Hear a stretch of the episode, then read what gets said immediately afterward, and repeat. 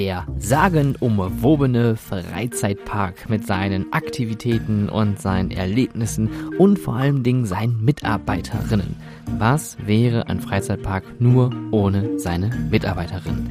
Und ich rede hier wirklich von jeder einzelnen Person. Vom ich sage jetzt mal ganz lapidar, vom kleinen Mannequin bis hin zum großen Obermotzer-Chef, der da irgendwo sitzt und die Fäden in der Hand hat. Aber wir wollen uns heute mal was genaueres anschauen. Und zwar die fünf großen Mythen, die es so gibt, wenn man selber mal davon spricht und sagt, hey, ich arbeite in einem Freizeitpark. Und wie ihr euch vorstellen könnt, das äh, kann zu vielen Fragen führen von Leuten, die nicht mit der Branche irgendwie etwas zu tun haben. Das heißt von allen externen Leuten. Also, fünf große Mythen zum Thema Arbeiten in Freizeitparks. Dies ist to Freizeitpark, der Business Podcast für Freizeitschaffende und ich bin Stefan Burian. Ich muss nochmal drüber nachdenken. Ich äh, kann mich noch, also nicht gut dran erinnern, wäre jetzt schlecht, aber ähm, ich kann mich noch so dunkel dran erinnern, als ich damals in der Warner Brothers Movie World meinen ersten Job hatte und habe das den Leuten erzählt. Dann kam natürlich sofort dieses äh, typische und naive, bist du etwa Bugs Bunny? Rennst du da den ganzen Tag als Duffy Duck rum? Ähm, das gleiche ähm, ist mir auch passiert, als ich im Seal of Oberhausen dann damals angefangen habe. 2008 und da hieß es, oh, was machst du denn da mit Fischen jonglieren? ja, man kann es den Leuten nicht verübeln, denn wie bei jeder großen beruflichen Tätigkeit gibt es auch dagegen eine Gruppe, die keine Ahnung hat, wie es hinter den Kulissen ausschaut. Und das ist vollkommen in Ordnung. Ich weiß zum Beispiel nicht, wie es auf den Ämtern dieser Welt ausschaut. Muss ich auch nicht, habe ich auch definitiv kein Interesse. Und vielleicht wird man da jetzt auch nicht so häufig nachgefragt, wie das denn da so eigentlich ist hinter den Kulissen. Wie ist das denn mit 38,5 Stunden tariflich vereinbart in der Woche zu arbeiten? Oh Gott, jetzt jetzt äh, äh Ich hoffe, jetzt habe ich keinen, der hier irgendwie Zuhörerin ist. Ähm, und aus Versehen in einem Amt arbeitet, äh, gerade an die Karre gepieselt. Das soll natürlich nicht so sein. Aber es gibt halt immer diese Klischees und mit diesen Klischees und Stereotypen, die zum Glück nicht böswillig sind, muss man auch irgendwie umgehen können. Und deswegen habe ich mir gedacht, in dieser Folge machen wir mal was komplett anderes. Und ähm, ich habe auch wirklich viele Anfragen gekriegt, auch wenn ich nach Themenvorschläge manchmal ähm, Ausschau halte, dann kommt doch sowas wie, erzähl doch mal, wie es wirklich hinter den Kulissen läuft. Oder erzähl doch mal, wie die Arbeitszustände sind. Und ich möchte das so positiv wie möglich hier verpacken. Denn, und das möchte ich vorweg sagen, das Arbeiten in der Freizeit, also das Arbeiten dort, wo andere Freizeit machen und vor allem auch dann, wenn andere Freizeit machen, ist kein einfacher Job. Aber ich meine, welcher Job ist es schon? Wir brauchen uns nur mal die ganzen Pflegeberufe anschauen, ähm, oder auch jetzt natürlich während der Pandemie die ganzen Ordnungsämter, Gesundheitsämter, die ganzen Leute im medizinischen und im äh, Gesundheitswesen. Das ist natürlich alles auch ein knochenharter Job und wahrscheinlich sind wir alle irgendwie unterbezahlt, egal wo wir uns gerade rumtreiben. Dennoch möchte ich den Fokus hier auf die Tourismusindustrie lenken und ähm, hier nochmal so ein bisschen was beleuchten und deswegen haben wir uns jetzt überlegt, beziehungsweise ich habe mir überlegt, fünf große Mythen heute zu besprechen, die es so gibt, wenn man mal vielleicht auf einer Corona-konformen Party erzählt, hey du, ich arbeite in einem Freizeitpark und der oder die mir gegenüber fängt plötzlich an, im Kopf zu rattern und die ersten Fragen sprudeln raus. Mythos Nummer eins: Es gibt keinen perfekten Weg in diese Branche. Studium, Lehre, Ausbildung, Einstieg, Aufstieg, wie sieht es da so vom Werdegang her aus? Es gibt keinen perfekten Weg äh, in diese Freizeitindustrie, in diese Branche. Ist ein bisschen wahr und, und ein bisschen falsch. Ähm, warum ist das Ganze wahr? Ähm, es gibt sehr, sehr wenig Ausbildungsberufe, die explizit mit der Freizeitindustrie zu tun haben. Es gibt Tourismuskauffrau, Kaufmann, es gibt ähm, Tourismusmanager, gerade ähm, in dualen Studiengängen oder auch in generellen Studiengängen werden diese Fachrichtungen angeboten. Aber wenn man jetzt zum Beispiel als Operations Manager oder für den Bereich Cleaning arbeiten möchte oder wenn man als Entertainer da arbeiten möchte, gibt es keinen direkten Weg dafür. Denn ein äh, Bühnenschauspieler, der für die Theaterbühne gelehrt hat, der wird wahrscheinlich im Freizeitpark Schwierigkeiten haben, sich an diese doch sehr improvisierten Zustände zu gewöhnen. Das gleiche gilt auch für Stuntmen. Natürlich kann man sowas auch irgendwie lernen, aber es gibt gerade in Deutschland keine offiziellen Ausbildungsberufe oder Lehrgänge, die explizit auf dem Bereich Freizeit und Tourismus ähm, ausgehen. Und eine häufig damit verbundene Frage ist auch, wie sieht es eigentlich aus mit Quereinsteigern? Haben Quereinsteiger Chancen in dieser Branche? Und hier ist die Antwort auf jeden Fall ja. Definitiv. Es gibt für Quereinsteiger unglaublich viele Möglichkeiten, aber im Umkehrschluss auch diejenigen, die jahrelang in einer Freizeitattraktion gearbeitet haben, haben eine so unglaubliche Expertise, dass die auch in anderen Branchen arbeiten können. Und ich kenne viele auch aus meinem Freundeskreis oder aus vergangenen Arbeitgeberinnen äh, oder von, von vergangenen Arbeitgeberinnen, die jetzt zum Beispiel im Einzelhandel arbeiten, weil es hier unglaublich viele Schnittstellen gibt. Aber fangen wir vielleicht nochmal ganz äh, kurz von vorne an. Und zwar das Arbeiten in der Freizeit. Wie komme ich da rein? Der Einstieg. Es kann sein, dass man vielleicht ganz simpel einsteigt, indem man eine Nebentätigkeit dort ausübt, als Aushilfe. Schüler oder Schülerinnen, Studentinnen, Rentnerinnen, das sind so die klassischen Berufsgruppen, die wir oder die mm, Menschengruppen, wenn man so möchte, die man mal in einem Freizeitpark findet. Es gibt auch die Möglichkeit, duale Studiengänge abzuschließen in Verbindung mit der Arbeit in einer Freizeitattraktion. Merlin Entertainments hat da zum Beispiel eine sehr große Kooperation mit einer Hochschule in Ravensburg. Dort kann man Tourismusmanagement studieren. Es gibt auch Ausbildungsberufe, die nicht unbedingt was mit dem, ähm, ja, mit der Freizeitindustrie zu tun haben. Zum Beispiel Bürokaufleute ähm, oder für Fachkräfte für Bürokommunikation, Fachkräfte für Sicherheit. Aber es gibt da so ein paar Ausbildungsberufe, die mit der Branche etwas zu tun haben, die aber nicht explizit auf diese Branche ähm, ja, ausgerichtet sind. Und natürlich die klassische Haupttätigkeit als Vollzeitaushilfe, als Teamleiter, als Abteilungsleiter in einem Freizeitpark zu arbeiten. Oder auch leitende äh, Persönlichkeiten, sei es jetzt eine Geschäftsführung oder auch ein General Manager an der Stelle. Und hier kommen jetzt auch die Quersteiger, Quereinsteiger ein bisschen zum Einsatz, denn gerade in führenden ähm, Positionen greift man auch auf Quereinsteiger zurück, die zum Beispiel aus anderen Fachbereichen Expertise mitbringen und äh, diese dann in einer Freizeitattraktion einsetzen. Das kann sehr, sehr viele Vorteile haben. gerade wenn man ähm, bestimmte Skills sucht, ähm, ich, ich, leider fällt mir jetzt tatsächlich kein passendes Beispiel an der Stelle ein. Aber jemand, der jahrelang als äh, Abteilungsleiter zum Beispiel in einem Einzelhandel gearbeitet hat, in einem großen Warenkaufhaus, der kennt sich zum Beispiel mit Teamführung aus oder mit äh, Führungsverantwortung. Ähm, das sind so Dinge, die kann man in einem Freizeitpark zwar auch lernen, aber es ist nochmal eine andere Sache, wenn ein Externer vielleicht eine etwas andere Ansichtsweise auch mitbringt. Andersrum kann es natürlich auch in die Hose gehen, wenn ein Quereinsteiger sagt, naja, also bei Galeria Kaufhof haben wir das früher anders gemacht. Kann man natürlich auch machen, ähm, da muss man natürlich beim Recruiting aufpassen, aber es gibt tatsächlich keinen perfekten Einstieg in diese Branche. Es gibt keine, keine, kein, kein Fahrplan dafür. Es, man sagt jetzt nicht, ich gehe jetzt drei Jahre auf die Büro, äh, auf die äh, Roland Mark Fachhochschule und äh, werde dort zum ausgebildeten Freizeitparkleiter gemacht. Ähm, kurze Memo mal beiseite. Es wäre schön, wenn es sowas geben würde. Also jetzt nicht die Roland Mack Akademie, wobei ich fast vermute, die, die gibt es bestimmt.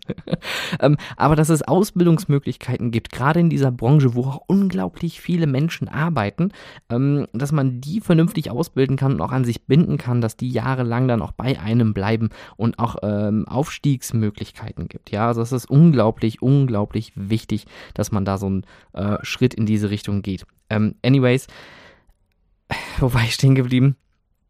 Genau, ähm, keinen perfekten Einstieg, es gibt keinen Fahrplan, es gibt keine geeignete Möglichkeit, da reinzukommen. Ich selber habe als Fan damals gesagt, ich habe Bock in dieser Branche zu arbeiten und mein erster Schritt war, ich fange erstmal an in der Warner Brothers Movie World.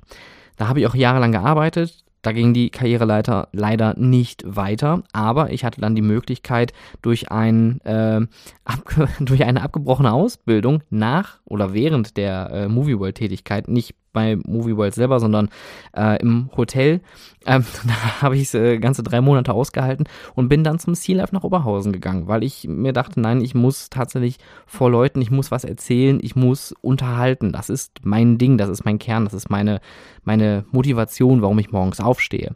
Und das hat mich dann dazu bewegt, wieder zurückzugehen in diese Branche und dort auch zu arbeiten und mich dort hochzuarbeiten. Und alles, was danach passiert ist bis zum heutigen Tage, hat was zu tun mit Engagement, mit Leidenschaft, mit Kommunikation, also viel sprechen, ähm, schauen, dass man sich einen Namen macht, dass man, dass man auffällt, nicht unbedingt schlecht auffällt, aber auffällt dass man mutig ist, dass man Dinge ausprobiert und dass man immer am Ball bleibt. Und das ist unglaublich wichtig, weil diese Branche lebt auch von vielen, vielen Tiefen und da ist es unglaublich wichtig, immer den Kopf oben zu halten, oberhalb der Wasseroberfläche, damit man weiterhin sein Ziel nachverfolgen kann. Wenn ihr also da draußen euch nicht sicher seid, wie ihr jetzt in diese Branche reinkommen wollt, dann macht es euch ganz einfach, geht einfach auf die Freizeitattraktion zu. Klingelt an, Ding Dong, hallo, hier bin ich, ich kann folgendes, habt ihr einen Job für mich? Es ist leider so simpel. Und es ist tatsächlich, und ob ihr es glaubt oder nicht, jetzt die perfekte Zeit, in dieser Branche Fuß zu fassen.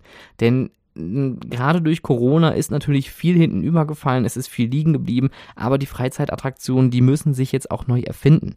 Denn wir leben in einer veränderten Welt. Diese Welt ist nicht mehr so wie vor zwei Jahren was aber auch bedeutet, dass wir neue Chancen, neue Möglichkeiten haben, diese Welt zu verbessern, zu einem besseren. Und da ist die Freizeitbranche gefragt, ähm, Tourismus, Freizeitindustrie, ähm, mehr Eskapismus und besseren Eskapismus anzubieten. Und dafür brauchen wir euch da draußen, die leidenschaftlichen, engagierten, jungen, alten Hasen, Häsinnen, ja, geht zu den Parks und wenn ihr ähm, sagt, ich bin aber noch in einer, in einer Schule oder im Studium und ich weiß noch nicht so ganz genau, wohin mit mir, dann einfach einen Fuß da reinsetzen, einfach mal anfangen, einfach bewerben, einfach mal ähm, schauen, ob das was für euch ist. Und ich meine, dafür gibt es auch die Probezeit. Nach zwei Wochen ist man dann halt wieder raus. Ja, ihr habt an der Stelle nichts zu verlieren. Also, worauf wartet ihr? Mythos Nummer zwei: Man hat keine Freizeit mehr und das lasse ich jetzt explizit mit so einer etwas längeren Pause hier stehen, man hat definitiv keine Freizeit mehr. Denn man arbeitet dort, wo andere ihre Freizeit verbringen. Und vor allem arbeitet man dann, wenn andere ihre Freizeit verbringen möchten. Und das sind halt die Wochenenden, die Feiertage, die Ferien, Heiligabend, Silvester, volles Programm, alles kann, nichts muss. Und das ist halt aber auch einfach äh, der Branche geschuldet. Das ist ähnlich wie im Gesundheitswesen. Da gibt es keinen Feierabend. Ja, das ist wie am Fließband arbeiten. Da gibt es keinen Feierabend. Zum Glück gibt es Feierabend. 10 bis 18 Uhr, wenn so ein Freizeitpark geöffnet hat, kann man sich auch ungefähr denken, wie man dann arbeitet an dem Tag. Aber ihr müsst auch dann immer bedenken, man hat immer Vorlauf- und Nachlaufzeiten. Vorbereitung, Nachbereitung, Aufräumen, Aufbauen, Checks, je nachdem, in welcher Abteilung man schwirrt, kann es sein, dass man auch einfach komplett antizyklisch arbeitet. Wenn man im Bereich Cleaning oder Maintenance arbeitet, dann macht euch mal drauf gefasst, dass ihr ganz, ganz früh morgens dann da auf der Matte steht. Viel, viel früher. Ihr seid quasi die ersten Leute, die den Park betreten. Zum Beispiel, wenn wir jetzt von einer größeren Fläche sprechen. Und ihr seid auch dann die Letzten, die abends den Laden verlassen. So ist es. Man hat keine Freizeit mehr. Und, das muss man leider auch sagen, die Arbeitszeiten klar, orientieren sich an der Öffnungszeit. Es wird aber schon vorausgesetzt, dass man die Extrameile geht. Was heißt die Extrameile? Das ist im Endeffekt ähm, die englische Variante von 110 Prozent. Dass man immer verfügbar ist, dass man immer da ist, dass man immer Überstunden macht. Und gerade wenn man in dem Bereich arbeitet, wo es äh, um Abteilungs- oder Teamleitung geht, da ist das tatsächlich noch ein bisschen krasser. Da macht man auch einfach mal unglaublich viele Überstunden, die, und das ist jetzt auch leider die bittere Wahrheit, nicht immer unbedingt bezahlt werden. Und das ist nicht nur in der Freizeitindustrie so, sondern es geht eigentlich bei allen Bereichen, wo vor allem auch Stundenkräfte ähm, engagiert werden. Also was heißt, also Stundenkräfte werden natürlich nach Stunden bezahlt. Die haben den Vorteil, die machen ihre Überstunden, kriegen direkt das Geld. Aber wenn man dann in einer leitenden Position ist, man einen, einen richtigen Vertrag in Anführungszeichen hat, also wenn man äh, Wochenstunden abzuleisten hat und ein festes Gehalt bekommt, dann gibt es immer diesen schönen Satz, Mehrarbeit ist mit dem Gehalt bereits abgegolten. Und das finde ich persönlich sehr, sehr schade, weil ich, natürlich muss man hier immer wirtschaftlich drauf achten, aber dadurch verheizt man sich auch seine Mitarbeiterinnen. Die Leute brennen halt irgendwann aus. Und wenn die ein, zwei Jahre komplett durchballern bei ich möchte jetzt nicht sagen unmenschlichen Arbeitsbedingungen, das wäre nämlich absolut gelogen, aber bei schon sehr stressigen Bedingungen. Und man wird dann dafür noch nicht mal entlohnt oder man hat noch nicht mal eine äh, Zeiterfassung für diese voll angestellten Mitarbeiter, weil man sagt, man setzt das voraus, dass die immer und überall verfügbar sind und die können diese Stunden dann nirgendwo abbummeln. Also es gibt keinen Freizeitausgleich an der Stelle oder zumindest keinen äh, Freizeitausgleich, der der Wahrheit entsprechen würde. Dann steht man da einfach ziemlich blöd da. Man hat wirklich keine Freizeit mehr. Und je nachdem, in was für eine Art von Unternehmen man reinkommt, gerade in den familiengeführten Unternehmen ist es so, dass da ganz andere Sitten herrschen, dass da auch viel mehr abverlangt wird und dass man auch hier von den familiär geführten Geschäftsführungen, von dieser Regel, wenn man da angerufen wird, dann springt man auch in der Regel. Was aber auch natürlich ein bisschen darauf zurückzuführen ist, dass man natürlich auch etwas beweisen möchte, dass man sich auch zur Verfügung stellen möchte und dass man das Ganze natürlich auch mit einer gewissen Motivation macht. Und das muss man sich im Klaren sein. Ähm, bei einem konzerngeführten Unternehmen, ja, da sehen die Dinge schon ein bisschen anders aus, vielleicht nicht besser, aber anders. Viele konzerngeführte Unternehmen sind auch sehr auf den Pfennig ähm, gemünzt und äh, haben auch Zeiterfassungssysteme für alle Mitarbeitenden. Und ähm, da gibt es halt schon gewisse Regelungen, dass man sich daran orientiert. Es gibt auch, ähm, oft haben diese Konzerne auch Betriebsräte, die natürlich dann auch einen Blick mit auf die Dienstplanung haben und die solche Arbeitszeiten dann auch mitgestalten oder beziehungsweise auch äh, abnicken müssen tatsächlich. Und ähm, dann kann es vielleicht schon mal sein, dass man hier den ein oder anderen Benefit hat und man kann hier vielleicht noch ein bisschen Freizeit haben. Aber auf der anderen Seite muss ich natürlich auch immer wieder sagen, wenn man so einen Job macht, dann weiß man ja eigentlich schon mit der Unterschrift, die man unter den Vertrag setzt, dass man auch gewisse Dinge einfach abschreiben muss. Und dazu gehört halt auch die Freizeit. Und das ist mir auch zum Beispiel bewusst. Und ich habe jahrelang Wochenends gearbeitet, ich habe Ferien, ich habe Feiertage gemacht und das sind mir bis heute auch immer noch die liebsten Arbeitstage, denn wenn richtig Remi-Demi ist in der Freizeitattraktion, dann macht die Arbeit auch am meisten Spaß. Also, wenn ihr draußen sehr darauf aus seid, 9 to 5 zu arbeiten, das wird in einem Freizeitpark vor allem sehr, sehr schwierig. Mythos Nummer 3. Man wird in dieser Branche nicht reich. Tja, stimmt das oder stimmt das nicht? Ich lasse das nochmal kurz einen Moment sacken, weil ich weiß ja auch, dass ich einige Zuhörerinnen habe, die in der Branche tätig sind. Und jetzt weiß ich nicht, ob ihr jetzt gerade lacht oder weint. oder einfach nur nickt oder gerade euren Partner oder eure Partnerin anschreit. Leute, es ist wirklich, wie, wie sage ich das jetzt vernünftig? Ich finde es sehr, sehr schade, dass man bedingt durch, und da gehen wir jetzt mal ganz gezielt auf die Aushilfen drauf, dass man hier den Mindestlohn zahlt. Dass man hier natürlich auch wieder schaut, in welcher Region man sich befindet und welche Lebenserhaltungskosten man hat. das ist vollkommen vernünftig. Man orientiert sich ja immer an der Region, gerade bei der Lohn- und Gehaltsgestaltung. Und hier im Ruhrgebiet, wir leben jetzt unbedingt nicht vom Reichtum im Überfluss. Ja, wir leben jetzt hier nicht ähm, irgendwie, wir haben den Strand nicht am Rhein-Herne-Kanal aufgeschüttet und die Emscher ist nicht voller Swarovski-Kristalle. Das ist uns schon klar. Dennoch finde ich es immer schade, dass man den Mindestlohn hier zahlt und da nicht einen gewissen Anreiz setzt und ähm, vielleicht auch mal eine Schippe mehr drauf zahlt oder auch äh, Sonntags-, Nachts- und Feiertagszuschläge zahlt. Natürlich erwartet man das, dass man an diesen Tagen arbeitet. Das gehört sich so. Das ist einfach berufsbedingt. Dennoch finde ich, Sonntags-, Nachts- und Feiertagszuschläge sind nochmal eine zusätzliche Motivation, solche hochpreisigen Tage im Sinne von, man macht da viel Umsatz, auch die Mitarbeiterinnen ein bisschen zu beteiligen. Wenn man jetzt ein bisschen davon spricht, wie sieht das denn aus, wenn ich ein Festangestellter bin, auch da sieht die Welt leider nicht ganz rosig aus.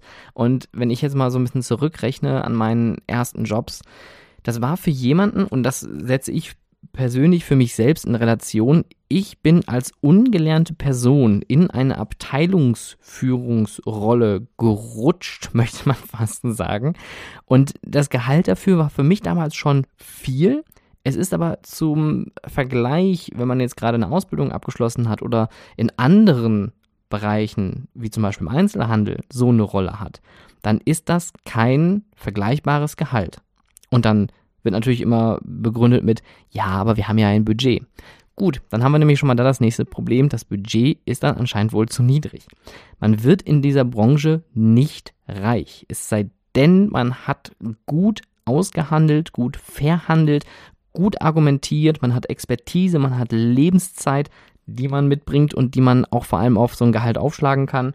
Und ähm, dann kann man auch vielleicht ein bisschen mehr Gehalt rausholen. Gerade in einer Führungsrolle, Geschäftsführung oder General Manager, da ist viel möglich. Gerade da, wo Personalverantwortung ist oder generell Verantwortung für bestimmte Sicherheitsaspekte oder auch in ähm, Rollen, wo man eine gewisse Ausbildung benötigt, wo also ein gewisses Know-how erforderlich ist. Natürlich zahlt man da dann auch schon mal ein bisschen mehr Gehalt. Nichtsdestotrotz finde ich ganz persönlich, diese Branche mh, mm, schießt sich manchmal auch selber damit ins Aus. Weil das macht das Ganze natürlich nicht attraktiv. Man kann nicht einen, eine Lebzeit und vor allem eine Laufzeit, also während der Saison irgendwie, drauf aus sein, dass man Leute findet, die Leidenschaft haben und, und sagt, ja, aber für, äh, also Stand heute mindestens 9,60 Euro, da brauchen wir aber Leute, die, woll, die, die, die Bock drauf haben. Ja, die brauchen wir. Ja, das, das ist vollkommen okay.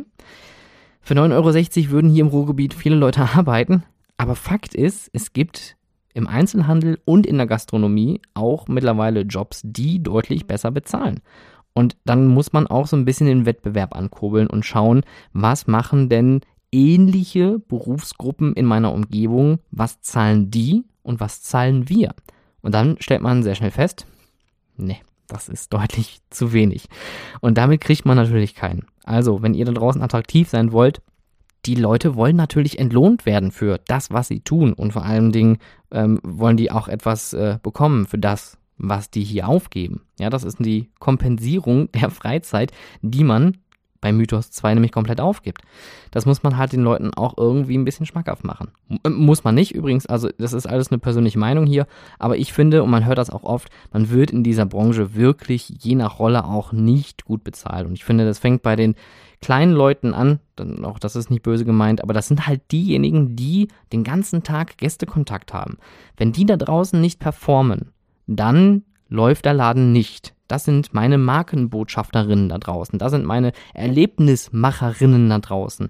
Und die brauchen auch etwas zum Leben. Und 9,60 Euro nur, weil ihr hier gerade im Ruhrgebiet unterwegs seid, das ist keine Ausrede. Und ich rede hier nicht explizit vom Moviepark, ja, also bitte versteht mich nicht falsch. Nur weil wir hier mitten im Ruhrgebiet sind und der Moviepark quasi um die Ecke ist, Nichtsdestotrotz ist es halt so, wir leben hier in einer sehr finanziell schwachen Region und das ist kein Argument dafür zu sagen, okay, die Leute haben nicht viel Geld, also kriegen die auch nur wenig Geld für ihren Job. Das ist absoluter Quatsch. Also wenn ihr draußen euch irgendwie Fragen stellt, warum kriegt ihr so wenig Bewerbung, es hat nicht nur immer was mit der Filmkultur zu tun, obwohl das natürlich auch ein wichtiger Aspekt ist. Oft ist es auch einfach ganz, ganz platt die Kohle, an der es scheitert.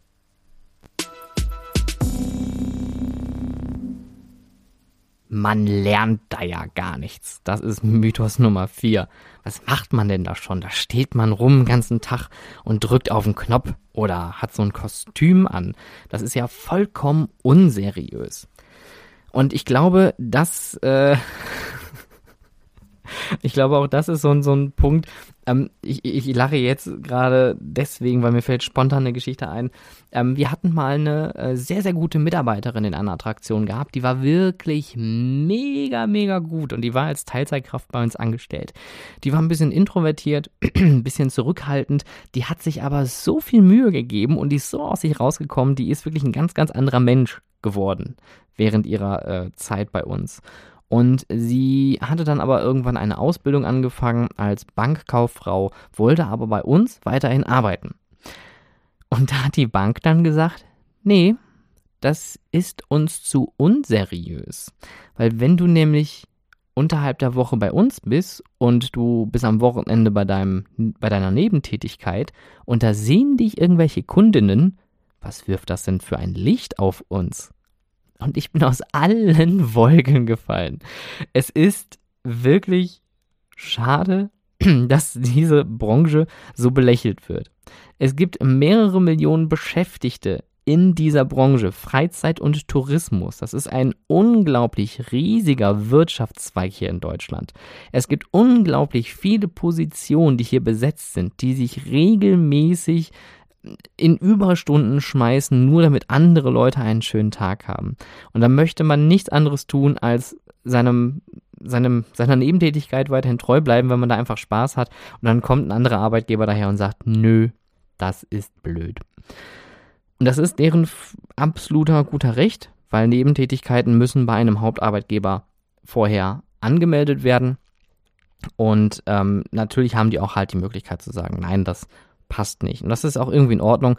Aber ich finde, es spricht einfach so ein bisschen dafür, dass ähm, ja diese Branche einfach nicht seriös ist. Und wie ich ganz am Anfang im Intro schon gesagt hatte, dieses Oh, du bist Bugs Bunny oder Oh, oh äh, jonglierst du mit Fischen da? Was macht man den ganzen Tag denn da? Man lernt da doch gar nichts. Das ist doch absolut stumpf.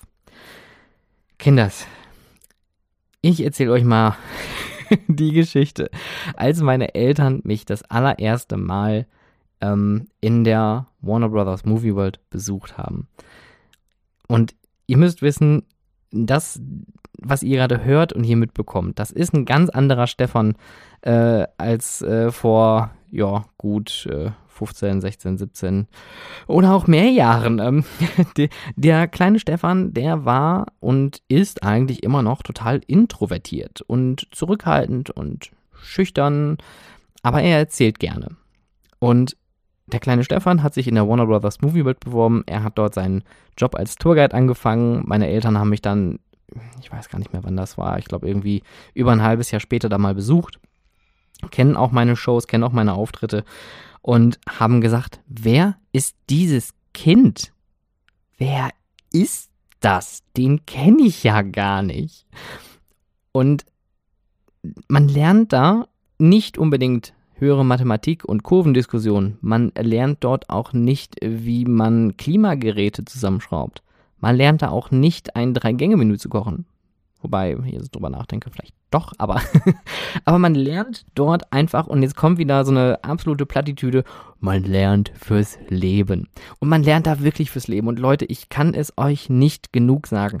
Diese Branche, dieser tägliche Kontakt mit Gästen, und das muss man auch aushalten können, ja, wenn man da so eine hochsensible Person und das sind tatsächlich in der Regel eher die Männer, ja, also ich, in Amerika ist es eher die Karen, in Deutschland ist es wahrscheinlich eher der Kasimir oder der der, der Mirko, keine Ahnung, äh, die vor einem stehen und dann plötzlich komplett hoch eskalieren. Damit muss man umgehen können. Und das lernt man zum Beispiel. Umgang mit Menschen, Umgang mit sich selbst, Selbstmanagement, Zeitmanagement.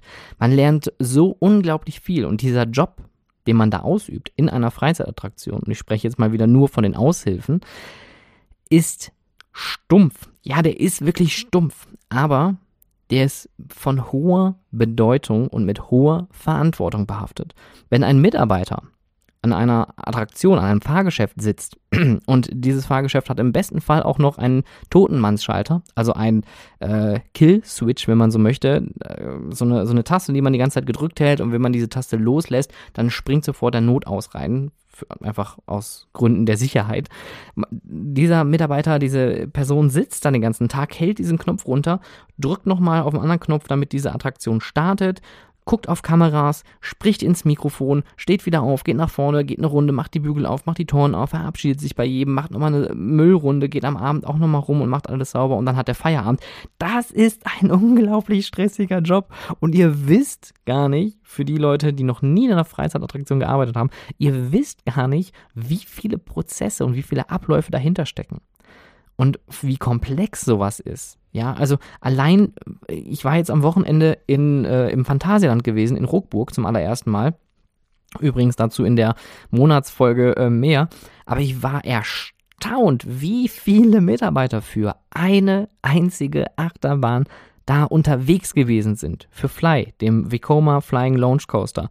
Das Ding ist so vollgepackt mit Mitarbeitern, man hat keine Möglichkeit, irgendwo hinzugucken, ohne einen einzigen Mitarbeiter oder eine einzige Mitarbeiterin zu sehen.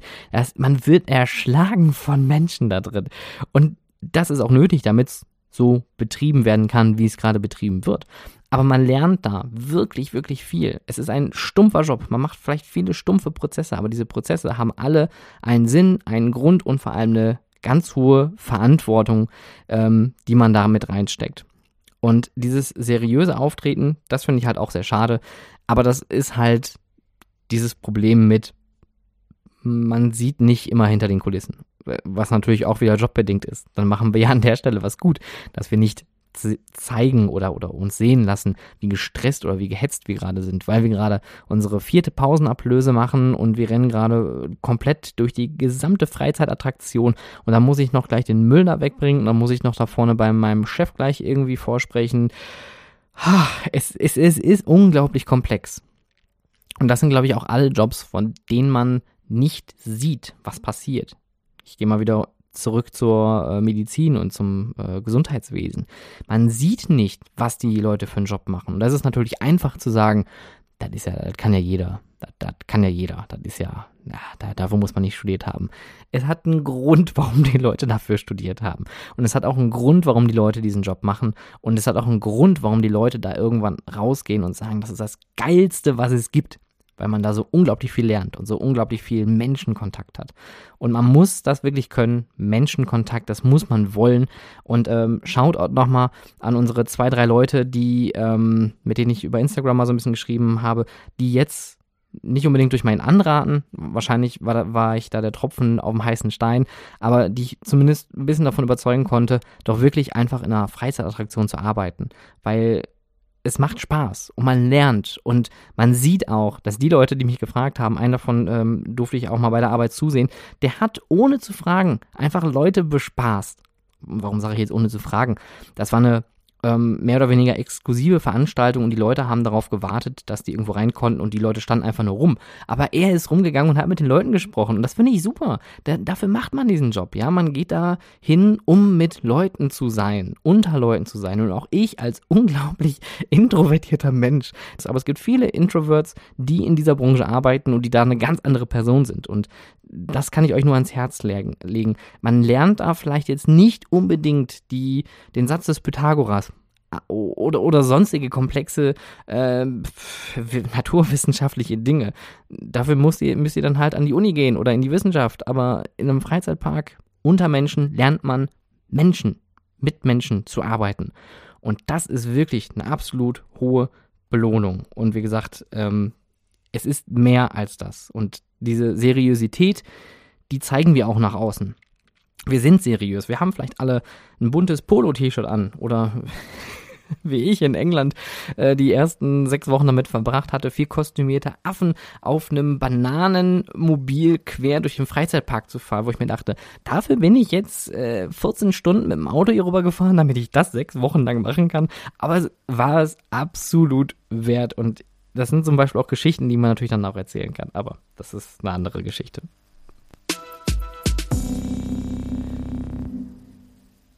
Ich bin ja nur Aushilfe. Ich habe gar keinen Stellenwert hier. Mythos Nummer 5. Stundenkräfte, das habe ich ja gerade schon mal gesagt, sind die Personen, die den ganzen Tag mit den Menschen draußen unterwegs sind. Und lieber Vorstandsvolker und Abteilungsleiter Andi, wenn ihr da draußen unterwegs seid und sagt, ah, aber wir müssen das äh, besser machen äh, und sind selber nicht vorm Gast, dann macht ihr was falsch. Natürlich habt ihr andere Aufgaben, aber vor Machen und vor Leben sind die beiden Dinge, die es hier zu respektieren gilt, wenn man anderen Leuten etwas beibringen möchte. Und es, ich höre es leider immer, immer wieder, Aushilfen oder auch bestimmte Abteilungen wie Cleaning. Das hatten wir in der letzten Folge ja schon mal besprochen und ähm, es gibt äh, in der nächsten Folge ein sehr, sehr schönes Interview mit Petra Steiger, die aus dem Bereich Cleaning kommt und äh, wirklich sehr, sehr viel tollen Input zu dem Thema nochmal gegeben hat. Es gibt Leute, die stehen da und sagen, ja, aber wir sind ja nichts wert. Wir sind ja nur Aushilfen. Wir sind ja nur Cleaning. Wir sind ja nur die, die Lakaien, wenn man so möchte. Und ganz dramatisch jetzt mal drüber spricht. Das ist der Grundstein. Das ist das Fundament zum Betreiben einer Freizeitattraktion. Die Frontliner, so werden die ähm, herzlich in, ähm, in auch Malaysia, ich glaube in England auch genannt. Die Frontliner, das sind die, die an der vordersten Front stehen. Das klingt jetzt sehr, sehr militärisch, aber es ist so. Das ist Kanonenfutter, wenn ihr so wollt. Das sind die Ersten, die den Schuss abkriegen, wenn da vorne ein wütender Gast steht und keinen Bock hat, irgendwas zu machen und sich nicht an die Regeln hält oder auch generell einen schlechten Tag hat. Und das sind die ersten Leute, die das abkriegen. Und dann fühlt man sich vielleicht auch mal ein bisschen minderwertig. Und das kann ich auch absolut verstehen, weil mir ging das genauso. Mir ging das absolut genauso. Und auch diese Sprüche mit, ja, und dann bist du Bugs Bunny den ganzen Tag und jonglierst mit den Fischen, da steht man irgendwie drüber. Aber dass man innerhalb einer Freizeitattraktion nicht ernst genommen wird, das ist schon merkwürdig. Und das ist ein Mythos, der der ist im Sinne, in diesem Sinne wahr, weil das von vielen Vorgesetzten, und da spreche ich jetzt explizit Männer an, ähm, so suggeriert wird, dass man nichts wert ist, dass man da minderwertig ist. Und das, das, das ist wirklich schade. Ähm, auch ich hatte mal eine Vorgesetzte, ähm, die hat mir und da war ich noch nicht mal in einer Aushilfssituation, da war ich in einer festangestellten Situation äh, und ähm, da hatte ich eine Vorgesetzte, die hat mir auch suggeriert, dass ich nichts wert bin und dass der Job, den ich hier ausführe, nicht richtig ist, so wie sie sich das wünscht. Weil es muss alles perfekt sein. Und jetzt kommt natürlich die große Frage, was bedeutet perfekt? Auch das ist ein äh, Ding, was hier immer wieder in dem Podcast vorkommt. Es gibt kein Perfekt und es gibt auch verdammt nochmal keinen Grund, Aushilfen oder andere Mitarbeiterinnen vor Gästen rund zu machen. Also wenn ich wirklich, also das Wort hassen benutze ich wirklich nicht, weil ich denke immer, hassen ist eine so starke Emotion. Ähm, ich möchte nicht so viel Energie in ein Ding geben, was es nicht wert ist, Energie abzubekommen. Aber ich hasse es wirklich, wenn man andere Menschen vor anderen Menschen rund macht. Wegen Kleinigkeiten, aber auch generell. Das sind private Dinge, das sind zwischenmenschliche Dinge, das kann man bilateral irgendwo hinter der Tür klären. Und wenn ihr keine Tür habt, dann geht ihr halt vor die Tür oder irgendwo raus oder in den Wald oder was weiß ich. Aber Leute, wenn man, und das ist mir persönlich passiert, wenn man draußen steht, bedient einen Gast, da kommt dann eine Vorgesetzte an und raunt einen an und sagt, wir bedienen aber unsere Gäste nicht. Und was würde mir einfallen, ihnen das Bier zu öffnen? Da fällt einem schon mal alles aus dem Gesicht. Und zum Glück bin ich da eine sehr entspannte Persönlichkeit und auch äh, nicht sehr aufbrausend, sodass ich dann einfach gehe. Ja, und das äh, ist aber so das Problem genau an der Stelle. Man geht, man schluckt runter, man nimmt das hin, keiner tut was und irgendwie sind solche Sachen dann plötzlich, die verrennen sich, die verfressen sich und irgendwann ist man auch halt auch weg, weil man hat keinen Bock auf sowas. Und diese Seriosität, die man nach außen zeigt, sollte aber auch innerhalb der Firma gelebt werden und Aushilfen und auch alle Abteilungen, die sind alle hochwertig, gleich hochwertig. Ich bin ja nur Aushilfe, ich habe gar keinen Stellenwert, ist leider in vielen Attraktionen tatsächlich, und das gilt weltweit, Tatsache, dass, dass Leute sich so fühlen und vielleicht sind auch oft einzelne individuelle Probleme vorhanden. Das sind Dinge, die muss man auch so klären. Aber spätestens, wenn es eine Abteilung gibt, die komplett sagt, wir fühlen uns nicht ernst genommen, wir fühlen uns nicht wert, dann hat das einen Grund. Das wird suggeriert. Und gerade bei den Reinigungskräften, wo andere Mitarbeiterinnen, das habe ich leider auch schon erlebt, dann immer sagen, ja, aber die arbeiten ja mit Müll und sind den ganzen Tag in der Toilette, das ist ja voll eklig. Ja, aber Leute, also erstmal einer muss den Job machen, ja, weil sonst, sonst haben die Leute, die Besucherinnen, die wir hier haben, keinen Spaß. Und, das ist die andere Sache, das ist eine hohe Verantwortung. Das ist eine hohe Gefahr, die die sich auch da ausgeben. Weil es ist körperliche Arbeit, das ist, das ist ein Handwerksberuf, ja, Reinigung nicht Putzleute, das sind Reinigungskräfte.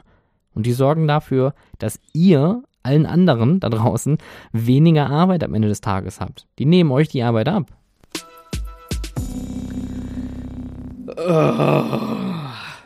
Also Leute, diese, diese, diese fünf Mythen, das war jetzt im Endeffekt einmal ähm, grob zusammengefasst. Also erster Mythos, es gibt keinen perfekten Weg in die Branche. Das heißt also alles zum Thema Einstieg, Aufstieg in der Branche. Zweiter Mythos, Mythos, man hat keine Freizeit mehr. Auch das leider vollkommen belegt. Da geht es um das Thema Arbeitszeit und äh, das, ähm, ja, die Zeitanteilung selber. Dritter Mythos, man wird in der Branche nicht reich. Es geht hier also ums Finanzielle und das stimmt mehr oder weniger. Ähm, vierter Mythos, man lernt da ja gar nichts. Das ist ja ein stumpfer Job. Da geht es um die Aufgabenbeschreibung, über die Aufgaben, die man dort ausführt. Und ich bin ja nur Aushilfe, ich habe ja gar keinen Stellenwert, ist äh, Mythos Nummer 5. Da geht es ums Ansehen, um die Seriosität, aber auch innerhalb einer Freizeitattraktion.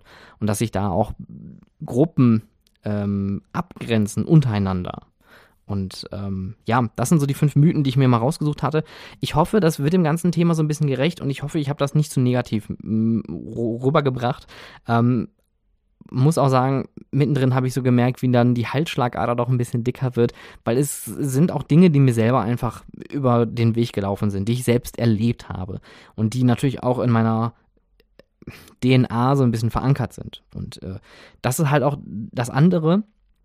Ähm, wir brauchen viel, viel mehr Leute da draußen, die sich wirklich darum kümmern, dass diese Branche positiv, seriös nach außen auftritt. Und es gibt diese Leute und da, da gehört auch tatsächlich so eine Familie Mack dazu, die tagtäglich zeigt, was die da machen, was die entwickeln, was die tun, die Mitarbeiterinnen auch mal zu Wort kommen lassen. Das sind so große Arbeitgeber oder auch die Familie Dahl an dieser Stelle schon wieder Karls Erdbeerhof. Irgendwann kriege ich hoffentlich mal das ganze Geld hier für dieses äh, Sponsorship, was ich hier für euch betreibe. Aber auch die machen es richtig und die haben zumindest auch Firmenwerte, die offen im Internet kommuniziert werden. Geht einfach mal auf die Webseite von Karls Erdbeerhof. Dort gibt es die Firmenwerte, die auch innerhalb der Firma gelebt werden. Und auch da ist nicht alles rosig. Und um Gottes Willen. Und im Europapark auch da ist nicht alles rosig. Und auch da wird gearbeitet, bis der letzte aus dem Park ist und noch viel länger. Aber das sind die Leute, die auch da arbeiten wollen in der Regel. Und oft sind es auch kurzweilige Unterstützungen oder Reisen, die man da bei solchen Arbeitgeberinnen unternimmt. Und das ist ja auch vollkommen okay, weil auch das ist ein Teil dieser Branche und das müssen wir leider auch respektieren. Was heißt leider? Das müssen wir respektieren an der Stelle, weil unsere Branche lebt davon, dass wir einen hohen Umsatz haben an Mitarbeiterinnen eine hohe Fluktuation, dass viele kommen, viele gehen. Viele haben nur einen kurzen Aufenthalt bei uns, weil die vielleicht ein Studium oder irgendwie ähm, eine Ausbildung machen oder in der Schule noch sind und andere Wege einschlagen, äh, einschlagen wollen. All das ist auch vollkommen in Ordnung, weil das ist ja auch das, was die Branche ausmacht. Diese Kurz- und Schnelllebigkeit, Fluch und Segen gleichzeitig. Und ähm, ich hätte euch jetzt noch viel, viel mehr hier an äh, Mythen mitgeben können und möchte nochmal ein ganz großes Dankeschön an die Leute nach da draußen schicken, die auch, ähm, ja, hier so ein bisschen Input gerade zu dem Thema geliefert haben. Das war wirklich eine sehr, sehr spannende Reise. Ich habe mir wirklich sehr lange Gedanken drum gemacht und ich hoffe, da draußen habe ich euch das jetzt nicht madig gemacht, aber vielleicht für diejenigen, die jetzt aus der Branche selbst zuhören, vielleicht auch mal nochmal drüber nachdenken, ob es vielleicht Stellschrauben gibt, die man verändern kann, damit man auch besser dasteht, ja. Dass man auch dieses New Work-Konzept so ein bisschen vielleicht implementiert. Das gibt es ja auch. Und New Work muss nicht unbedingt heißen, dass jetzt alle remote arbeiten. Das wird in einem Freizeitpark nicht funktionieren. Aber man sollte wirklich bedenken, wir leben in einer neuen, veränderten Welt und wie können wir dieser neuen, veränderten Welt gerecht werden oder diese veränderte Welt sogar noch viel, viel besser machen. Bei Themenvorschlägen, Feedback, Kritik gerne per DM an Instagram at hautefreizeitpark oder auch gerne at hautefreizeit bei Twitter. Besten Dank fürs Zuhören und euch noch eine schöne Woche.